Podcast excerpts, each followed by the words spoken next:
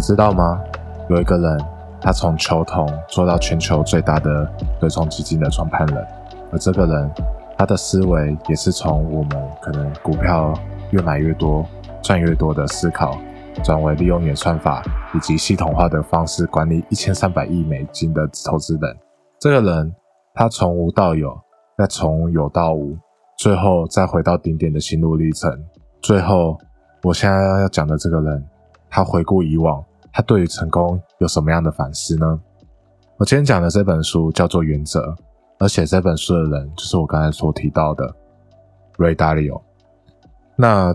他就是这样子一个基金创办人，他从他是白手起家，他经历了很多的事情，然后最后他对于成功的反思，他都在这本书的第一章节里面有好好的阐述。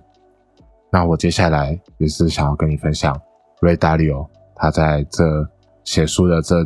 他写书的过程中，他自己阐述他自己的人生到底长什么样子呢？我希望我可以从这个过程中去分享给你，我听完这一段故事的时候，我内心的一些感触。那接下来我们就开始进入这本书的第一章节，Ray Dalio 的自传。在讲这个人之前，应该说在讲这个人的生活之前，这个人的故事之前，我想要先来聊聊他的个性。我觉得这个人他其实是蛮，就是很多自传都会提到的很多相似的人格，就是他们的好奇心都非常的重，他们也害怕枯燥与乏味，但是他们也非常尊重、遵从内心的追求。好奇心重的话，就主要是讲的是他不喜欢听从别人的指示。他喜欢发掘新的事物，并尝试着去实行。那他也害怕枯燥乏味，他不喜欢没有逻辑的东西，他不喜欢去背什么呃英文，应该说不是说背背电话号码这种东西。那它里面有一句话，有我觉得我觉得蛮符合这个害怕枯燥与乏味这件事情，就是他说了：胜利固然比失败更好，但失败比平庸更好。其实就很大反映出他对于人生的想法是不喜欢枯燥与乏味，或者说我们说平淡的生活。最后，他其实是非常追求自己内心的追求的。他虽然不喜欢做家务，但是他可以为了赚钱去打零工，他可以为了他目标去忍受他有原本不太喜欢的东西，他就是追求他想要的东西。而在高中毕业上的上面，我觉得。他虽然在遵守他内心的上的追求，但是他也没有要去逼迫别人去跟着他的步调去前进，因为在他这个毕业册上面，他有引用到梭罗的一段话：如果有个人跟同伴的步调不一致，或许是因为他听到了很多不同的鼓声，就让他随着他听到的鼓声前进吧，无论节奏有多缓慢，或多是或是多激进。那这一段话其实就是。阐述了他自己的想法，他不会去强求别人，但是他也不会让别人去强求自己，去符合别人的想法。他不喜欢去听从别人的指示，他那追不断的去追求他的内心。那他在这个过程中，他从球童，他一开始接触涉及到金融产品，也是因为球童，因为那时候。呃，离重大的事件已经很久了，就是所谓的第二次世界大战以及经济大萧条都已经很久了。美国的经济的情势一片看好的状况下，他那时候十二岁的时候，他就耳濡目染之下，因为都是搞到高尔夫球嘛，都是中产阶级或者上流阶级的人，那这些人他们就在谈论股票。他那时候认为，哎，股票这个东西感觉可以赚钱。他是也很想要赚钱，所以他就把他的股票拿去买，他的去买那个当时最便宜的股票，然后也的确让他赚了两倍的钱。那他接接触到这些东西之后，就是变得是啊，他知他知道有金融产品可以去帮助他赚钱，然后他就开始慢慢的去接近，去。我那时候我看到这一段的时候，我真的是觉得很厉害，就是。他虽然没有资源，但是他尽力了去获得资源，因为他想要去了解这个啊经济的运作，他就去有那个报纸后面有一个，只要回给回邮之后，就会寄来财新世界五百大公司免费的年度报告。那他从这些报告当中去深入的研究，然后去建立他自己所谓的资料库。而他那时候的想法其实也很简单，就是买的股数越多，就赚的钱就越多。那每个月在市场投入一定的金额，不管买到多少股，那就会只要就等着它上涨就好。我觉得讲到这边就有点像在我们去年三月的时候，就是人人的少年股神，只要买进，基本上就会赚。而在他十九到三十岁的时候，这个过程当中，其实他就呃高中的学业，他其实学的并没有那么的开心，因为毕竟还在高中国高中中国小国中高中的时候，其实我们有很多的呃学习，其实都是所谓的比较枯燥乏味，就是要背啊，或者说一些公式的理解什么的。但是他进到大学之后，他发现，哎。其实，真正大学在学习的时候，并没有那么的枯燥而乏味。他可以去选择他想要学的东西。那在大学开始，他就开始热爱的学习。而在这个过程中，他遇到了，我觉得遇到了他人生的挚爱，也遇到了一个让他接触到期货的一个人，就是一个退越战退役的军人同学。他那时候认为说，他的资金很有限，然后他接触到这个期货的时候，他蛮喜欢这东西，因为。他认为期货就是买一个实际的东西，它比起股票这些东西可能会更有一个直观的感受。而在因为他开始喜欢，而且在期货里面，他可以用有限的资源去撬动更大的资金，然后进行投资，然后等于说他可以虽然他承受更多风险，但是他可以可以因此他去赚到更多的钱。而这段期间，他就是不断的去研究，然后去了解期货。那在过程中，他也是在学习上，他也越发的呃，就是他都基本上都是学他自己喜欢的东西。后来他也很顺利的进入到哈佛商学院，而在哈佛商业学院的时候，他就有建立了桥水的起源。那当时候小水他们建立这个公司，其实是为了去连接不同的水域，建立起交易。而他在哈佛商学院的时候，也去实习，有去接触到商品的期货。那在接触到商品期货的时候，这过程中他也遇到很多的事情，比如说很多历史的重演啊，就是美金与黄金的脱钩。他因为相信了政府所保证的事情，然后结果他亏了一笔钱。他接下来就去研究过去的货币贬值对股市的影响，结果他发现这件事情类似的事情曾经有发生过好几次，只是以不同的面貌呈现。那他会了解到误，他了解到他误判的关系，是因为自己曾未经历过，而自己也未曾去了解过去，所以会感到惊讶。就像我们，如果当我们没有去经历过去年三月的股灾，我们不会知道美股在短短时间会内会历经好几次的熔断，我们都不会知道会有发生。我们没有经历过的时候，我们都会认为这件事情基本上不太有可能发生，所以。我就觉得，哎，在这个时候，其实他就有发现，哎，如果我们必须要去了解过去，然后至少我们可以了解过去，然后借呃去借鉴在未来，可能不一定会会完全相似，但是它会有一定的逻辑，它因果关系可能会重新串在一起，发生出以不同面向呈现出的相同的本质的事情出现，也遇到了水门案。那政治跟经济之间的交互关系，他也遇遇见了。那接下来就是他遇他在做商品期货的时候，他也开始去理解市场的因果关系，就是哎，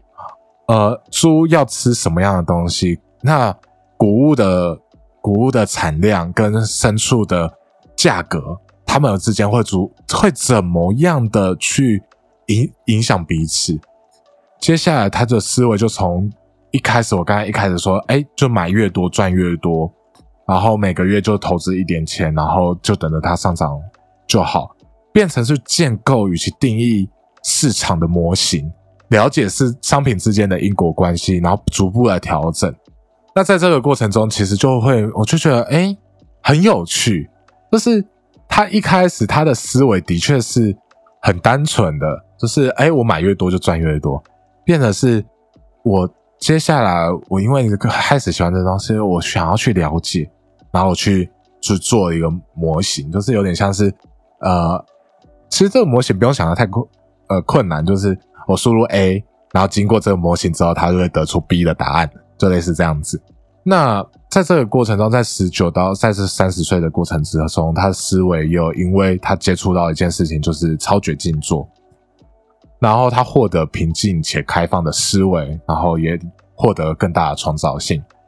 总结这三十岁的人生，其实就有点像是他开始接正式的接触到金融界，那也正式的开启他接触到金融产品的一个起点。而接下来也因为他在前面这些的过程，他累积到一些东西，让他在三十岁到六十岁事业逐步的成长，但也遇到了呃一个门槛，然后遇到了失败。那接下来我们就话不多说。我们就进到下一阶段，就是他三十岁到六十岁的人生吧。在他三十岁到六十岁的人生的时候，他遇到了很多的事情，比如说石油的危机。那时候，因为石油危机，总体经济的变化加剧。那接下来就会，当遇到这些危机的时候，就是可能会有其他的，呃，他看见了一些债务的危机啊，通膨的危险，以及紧缩通膨的政策。这时候，他就因为要抗通膨，他就去买入了大宗的商品白银，然后去紧就是避险，让避险资产价位下跌，然后经济下滑的时候，他可以从中赚到一些钱。那这时候他遇到一个人，就是邦克亨特，就是我们就后面就讲亨特。那亨特他因为他是合作中东的石油商，那他担心美元的贬值。所以他就持续买白银去抗通膨。那这个过程中，他瑞达里欧他虽然有买大众的产品，有买白银，但是他因为他怕说，呃，之后经济的顶点已经到了，那他如果不赶快走的话，他就可能会被套牢在上面。结果预期他预期的事情不一定会发生，他提前的出场，但是。他并其实没有等到最高点，而邦尼亨特他就持续的买进，然后他也没有提前的出场，他坚持持有，所以在这时候他就会认为，哎，才过了几年，亨特的资产就翻倍翻倍在涨，那这时候他就觉得，哎呀，有有点懊悔，怎么那时候没有多买一点呢？我觉这个不就很像我们常常像买买。哎，买迟了，我们就会说啊，早就知道早点买，离场快了，就说啊，那时候早应该等一下。但这个焦虑其实也没有持续多久，就结果再过不久之后，白银暴跌，然后亨特破产，然后给予了亨特难以抹灭的教训，抹灭的教训。这时候他就发现，就是哎，我看对了，我的我也的确预的预测到白银会暴跌，那至少。我没有赔到钱，但是对瑞达利尔来说，或许这个这个虽然在那个当下，在后事后论来说，的确他很庆幸他离开了市场，但是在当时的时候，他其实也是很焦虑的。那他接下来就是在想，我要怎么去面对下一次类似的状况？他就去研究过往的数据，然后研究总体的经济。然后他去去找一些战友，就是跟他一样的投资类似的投资人，去讨论市场，然后去找出影响在背市场背后的力量。在这个过程中，其实瑞达利欧的名声也越来越大，那桥水基金也越做越大。而在这时候，有一个东有这些事情逐渐在发生，就是当时的经济的情势越来越发严峻，通膨日益严重，经济日益下滑。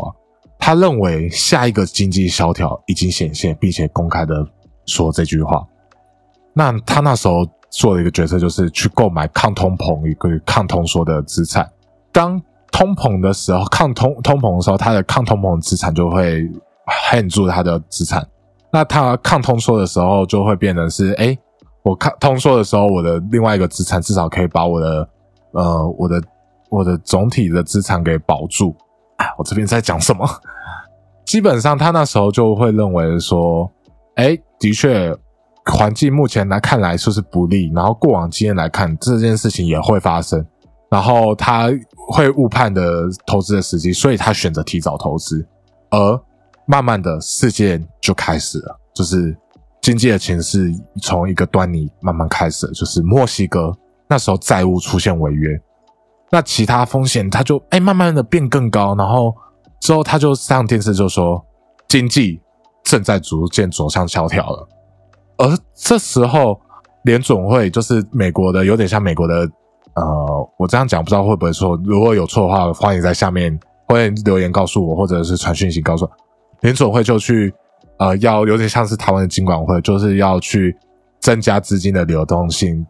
然后避免经济衰退、债务违约以及股市大涨。那他虽然他预测就联总会这些行动可能没有太大作用，就是他不管怎么预测，他都认为今联总会的作用都是啊，基本上联总会做什么都没办法去对抗这件事情。结果事情的预料就是那么的。戏剧化，他的预测大错特错，在联准会的努力下，出现无通膨的反弹，就是通膨很低，然后经济加速成长，股市开始从牛市，然后持续了十八年。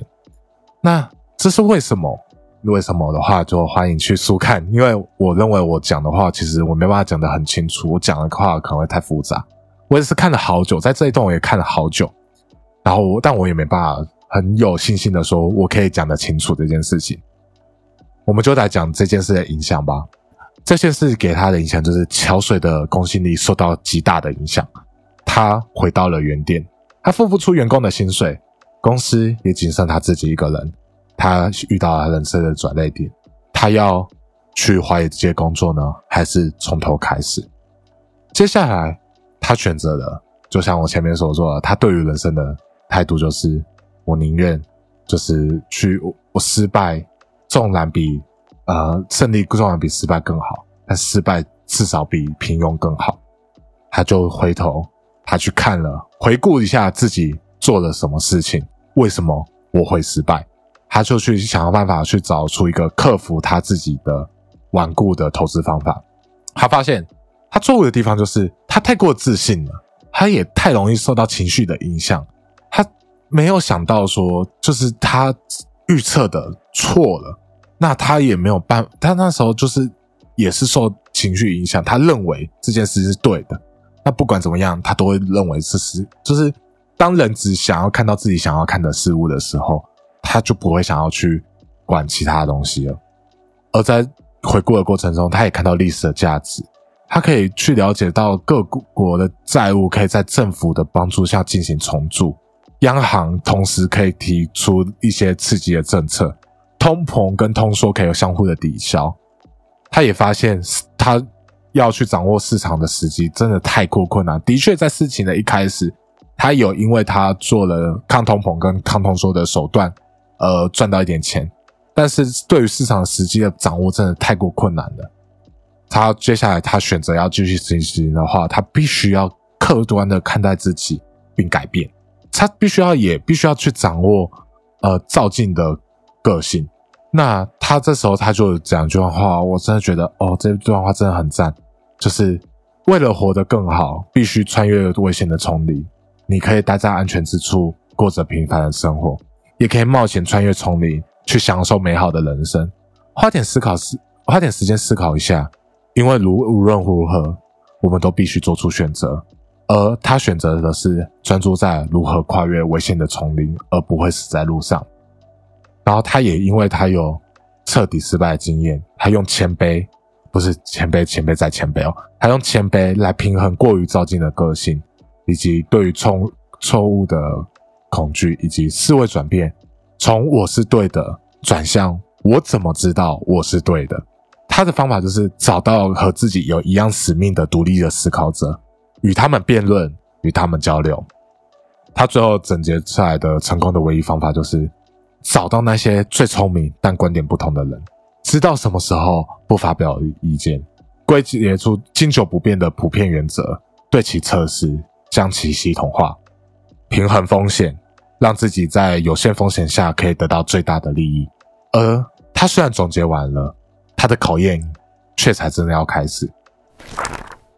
他那时候，他机票买不起，他没办法去见一个在德州的他的潜在的顾客，因为就算他知道他过去他可以赚到比机票钱多好几倍的钱，可是他也没有办法去。那开始的，他就去建立他自己的投资积蓄，因为他没办法去嘛，他建立自己的投资积蓄，然后用演算法、资料库，然后用决策的权重的方法，就是用机器来辅助我们去做决策。当然，一开始员工不信任，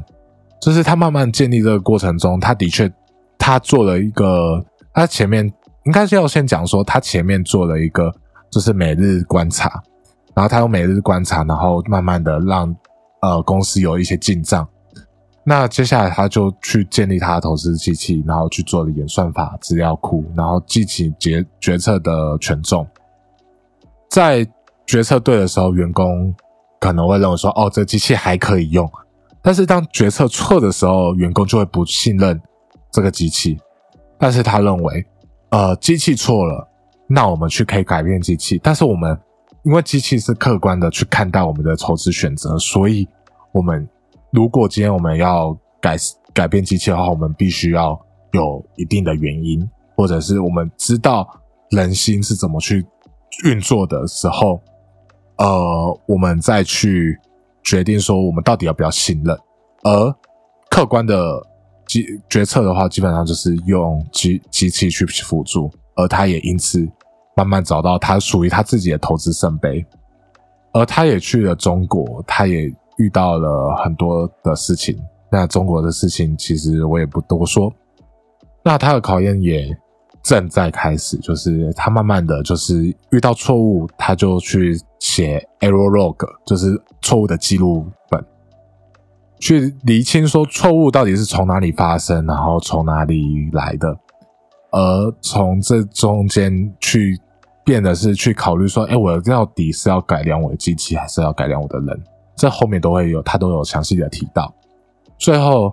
他做的这些考验，他通过慢慢通过这个考验，他也获得最大的胜利。他了解了，就是他慢慢的去了解到，他的公司因为做了很多的事情，就是比如说极度的透明与极度的真实。他记开始记录每理解记录理解每个人的思维，以及新人训练的时候，他要怎么去新人训练的时候，他会让那些新人去看以往的记录。然后他也做了棒球卡，他棒球卡有点像是说，今天如果你是一个很有创意的人，那你就不需要做没有创意的事情。就是创意的人做不需要创意的工作的话，反而会去抹杀这个人才；而不注重细节的人去注去做注重细节的工作的话，也可能会让把这个工作搞砸。他在这考验的过程中，他了解的很多经久不变的原则，他去慢慢的去充实。他也利用心理测验去了解每个人的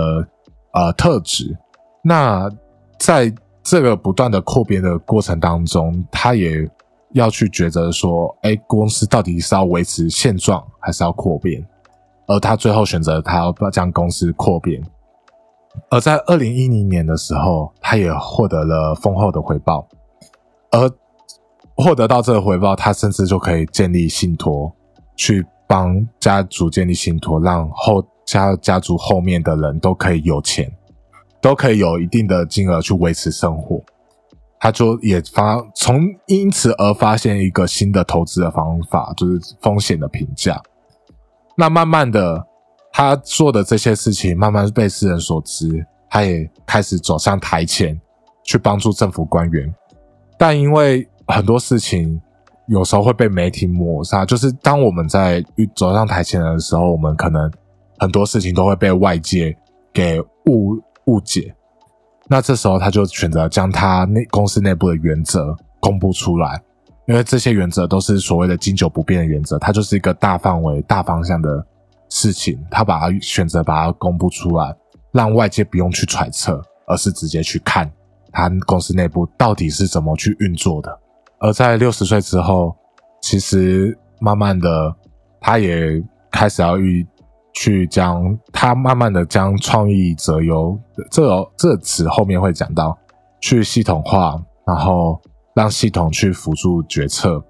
然后去看每个人的面貌，从创意者有，有点像是让在这个系统化的过程中，可以将人的面貌给系统化，让系统去辅助的呃人们去做决策。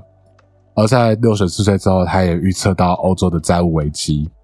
他发现政策的决策系统有时候并没办法那么的客观，我们必须要去取得共识，但是我们却没有明确解决分歧的方法，我们就常常会在打口水战。他也一接因为预测到欧洲的债务危机，他了解了国际关系的运作，很多人都是自我国家都是自我本位，就是最大化自我的利益。而在政治上，媒体的扭曲、不实的报道，满有时候会反而会让那些满怀抱负而来的人抱憾离去。这个过程中，他六十岁之后，其实就是我刚才想的，他对于成功的反思。他认为他在找他接下来就是要再次找接班人。那因为他想要去更新换代，他想要去自由的生活。他希望去找到一个人的特质，叫做塑造者。而塑造者的话，其实我们可以从代表人物去先来一窥什么叫做塑造者。以宗教来讲的话，就是基督、佛陀跟穆罕默德；以商界来讲的话，就是马克思、马斯克跟，克是谁？马斯克跟贾伯斯。在政界上面的话，就是丘吉尔、李光耀跟马丁路德金。而他这些人的个性都是独立思考，行动力非常强。他们选择去塑造一个新的价值，不畏险阻，他的蓝图也会非常清晰，但是也会适时去调整他的蓝图。这些人虽然看起来好像是在关心别人，但是他其实在做心理测验的时候，其实关心别人的分数是比较低的。他们其实是为了去实现他们目标，而不取悦他人。他们不会为了就是讨好他人而去选择去妥协了自己的目标，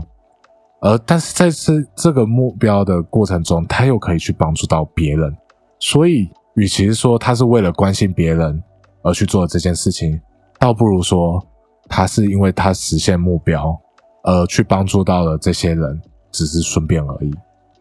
他接下来他也要历经他的更新。更新的换代，他要找下一个接班人，而这个过程中，他也是遇到了很多困难，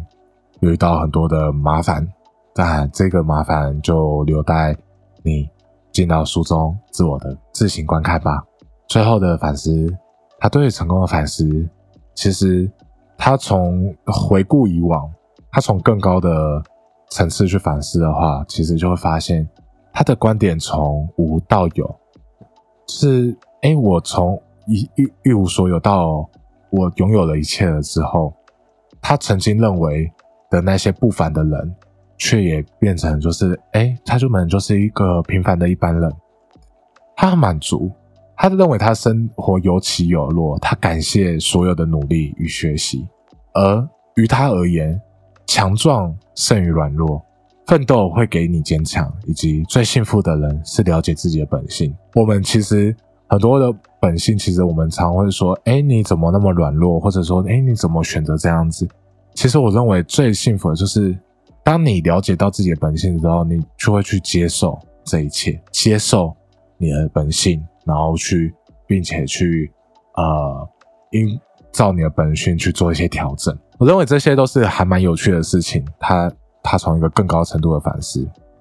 而他也从这个过程中，他去看到一个英雄的旅程。从一开始冒险的召唤，就是我们刚才前面讲的三十岁到三十岁之前冒险的状况，